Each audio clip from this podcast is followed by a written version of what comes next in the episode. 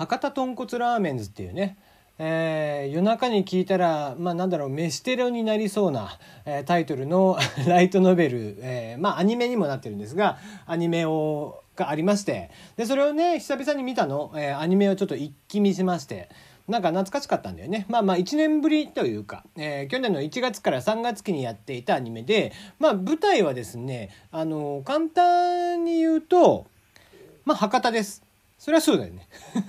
で、まあ、そこに対してちょっとフィクションの設定が載っていて、まあ、まあ、要はね、あの、修羅の国とかってよく言われるでしょ？それをこう、比喩してというか、えー、まあ、デフォルメしてやっているわけなんですが、人口の3%、えー、が、えー、殺し屋と言われていて、殺し屋が公的に認められている、えー、っていう架空の日本。で、えー、その人口の3%が、えー、なんと、えー、殺し屋であるという博多。を舞台にした殺し屋たちの、えー、劇っていうアクションとかも含めた群像劇っていう感じなんだけどね。これがなかなか面白くて結構こうえーまあ、推理っ、ぽい要素もあったりアクション要素もあったりだとか、えー、サスペンス要素もあったりだとかするっていう感じで割と、えーまあ、とはいえこうコメディチックであったりとか、えー、しててですねあの結構テンポもよく進んでいくアニメなんですがね。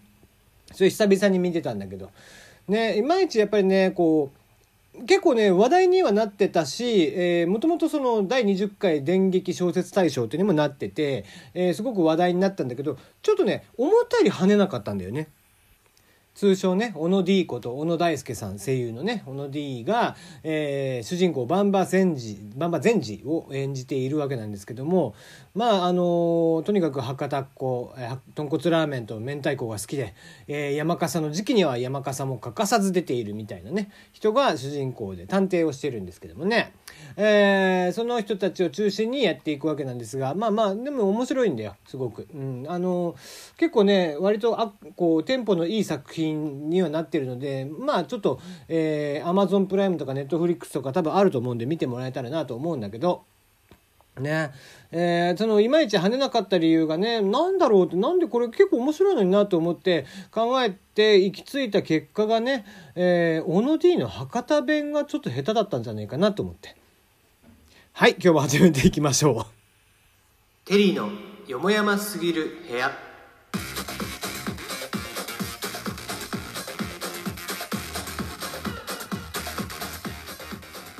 改めましてこんばんはテリーでございます。皆様いかがお過ごしでしょうか？いやまあ本当ねまあでも小野でもよく頑張ってたんだけどさ、うん、博多弁ってやっぱ難しいんだろうねきっと。あのー、俺の出身は鹿児島なんだけどその鹿児島とかだとイントネーションが全く逆なの。例えば「今日は雨が降った」っていうのとかって「今日は雨が降った」っていう感じでもうほぼ真逆になるんだよね。であのそれがねちょっと山谷のそのイントネーションの山であったり谷であったりというところがちょっとね入り混じってるというか、えー、どこでこうつければ、まあ、博多弁っぽくなるかみたいなのがあってねうんそれでこうよくこうやっぱ博多弁で表現するのが難しいんだよね。例えばこう標準語っぽいその博多弁で言うと「何をしてるの?」っていうのを「何しようと?」っていう表現になるんだけどこれちゃんと博多弁で言うと何しようとってなる。何しようとっていうイントネーションってやっぱ博多弁じゃないんだよね。うん、あ博あ標準語じゃないんだよね。うん俺もだから鹿児島弁が混じってたりだとか博多弁が混じってたりだとか知ってるので多分聞いてる人もね結構あのイントネーション違うだろうっていうこと多いんじゃないかなと思うんだけどもうあえてずっとこのまんまです。でなんだったら最近はね前もちょっと話したけどこう博多華丸の南し音っていう、えー、TNC って言って福岡のね、えー、テレビ局の、えー、ローカル番組が金曜の19時からなんと1時間ゴールデンタイムでやってるという番組があってそれとかをずっと見てたもんだから結構博多弁になっちゃってまた。で普段な結構「なんなんちゃんね」とか「なんなんやけんね」とかって結構最近言うんだよね。ね割とこう博多弁っぽい感じで喋ってたりとか普段は最近はしてるんですけどもねはい、えー、この番組ではお便りの方を募集しております、えー、質問感想等々ご意見なんかクレームとかあったら、えー、ご相談でも結構ですぜひ送ってくださいえー、昨日ねツイッターの方で、まあ、もし今回来なかったらやめるよって言った大喜利、まあ、同情票なんでしょう。いっぱい来てます。で、えー、お題がですね、愛と勇気だけが友達だったアンパンマン、ようやく見つけた3人目のなんか悲しい友達とは。愛と勇気だけが友達だったアンパンマン、ようやく見つけた3人目のなんか悲しい友達とは。こちらの方をですね、募集しております。えー、こちらは、えー、昨日ちょっと明日やろうかなって言ってたんですが、明日、えー、やろうかなと思ってます。えー、ちょっと数がいっぱい思ったより来てしまったので、えー、ちょっとね、えこっちも準備してやろうかなと思ってますのでね、えー、ぜひ明日、え大喜利会楽しみにしていただけたらと思います。大喜利は一挙放送で、明日はもう大喜利のみでいくぐらいの感じでやろうかなと思ってますね。はい。えー、最優秀の方 MVP も決めてやろうと思いますのでぜひ、えー、聞いていただけたらなと思っております。はい、えー、ということで今日何喋ろうかな、えー、意外とねこう海外でも結局なんか自分たちの仕事みたいなのって、えー、なくなったら困るって言ってクレームを出す人たちがね、えー、やっぱりいるということなんですが、えー、アメリカニューヨーク自由の女神、えー、こちらに対してのね新しい規制が、えー、向こうでちょっと話題になっているそうですよ。えー、何が、えー、話題になっているかというと、えー、自由の女神の付近にですね自由の女神博物館というものがどうやらオープンしたと。ねえー、1886年から100年間実際に象が掲げていたトーチとか象の顔の銅製のひな形とかね、えー、展示していてそれがね結構まあ77億円かけた、えー、新博物館、えー、約2400平方メートルと今までの5倍ほど広くなったと。いうことでまあまあやっぱりそうなってくると新しいねものを見たいということでお客さんが殺到してしまうと。いうので、えー、まあ、場所取りがやっぱり大変と。なってくるのでその団体客を引き連れることの多いガイドさん。そういった人たちに関しては新博物館とか自由の女神の展望台。そういったものに対して入場を認めないということを言っていると。いうことでだからもう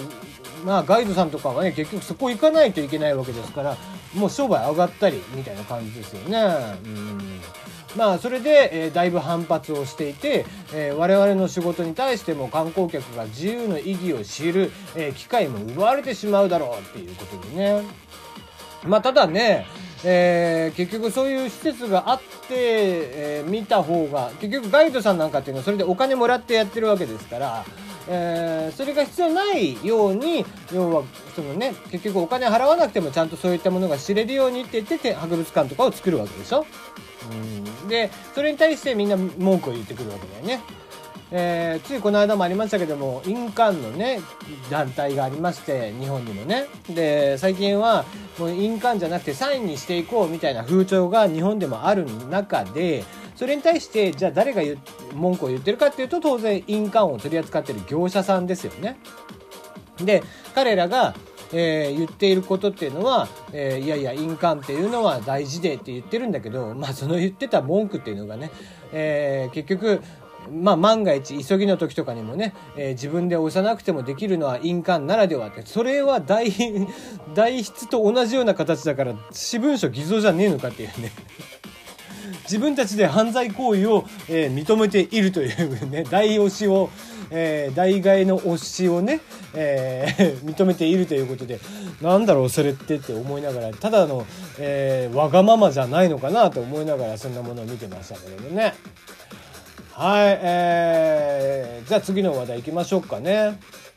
えー、いよいよネットフリックスと Hulu というね、えー、二大巨頭、そして Amazon プライムかな、その3つ、えー、三つどもえの戦いになりそうな感じになってきました。アメリカディズニー、えー、こちらがですね、えー、Hulu をですね、なんと経営権を手に入れるということで、うん、まあほぼ買収に近いですね、うん、さまあさすがのディズニーの資金力といったところでしょう、えー、もうもはやねディズニーだけじゃなくマーベルとかままで持っているディズニーさん、えー、今年ね、えー、ディズニープラスというね、えー、ものとそして FOX が持っていたスポーツ系の配信サービス、えー、ESPN プラスこちらを、えー、始めてっていうことなんですがさらにさらに今度は Hulu えー、こちらまで加えたもので、えー、3本柱で本格的に、えー、この動画サービスというものに対して対抗をしていくということでねまあすごいねやっぱり資金力っていうものが全然違うなという印象ですね。うんこうなってくると日本のこう動画サービスである ABEMA さんとかはますます、え、回収が厳しいよね。500億以上かけていま、えー、だに全然100億以上の赤字、えー、100200億ぐらいのね赤字を叩いてますけどもまあ海外の資本でこんなことをやられちゃうとなかなかかなわないなという印象ですよね。えー、一体どうやってじゃあ今後回収していくのかっていう話になってくるなということですがまあ多分無理。多分回収は無理かなという感じだよね。うん。まあでも、えー、だからまあ日教になるかもね。ネットフリックスとうん Hulu とっていう2強になってくるかもしれないですね。Amazon さんはね言ってここにそんなに力を入れなくてもっていうところがあるんでえー、ネットフリックスほどの力は入れないでしょうというところもあってね。やっぱり動画サービス1本でやってる会社の規模感とうんそのね、アマゾンみたいにいろんなものを EC とかまで含めてやっているところの規模感っていうところで言うとまあそれはもう全然違うわけでね。はいどういった形になっていくのか、えー、ちょっと楽しみだなと思いますが、えー、まあにあ、まあ、一番でも気になるのはね日本の Hulu ですよね。なんか日本テレビが今、えー、経営権持ってるんで日本の Hulu に関しては。えー、そこもね、えー、ひっくるめてぜひ Hulu、えー、ディズニーさんには、えー、買い直しをしていただいてね日本テレビを追い出すという やってほしいなと思っております。ではではまた。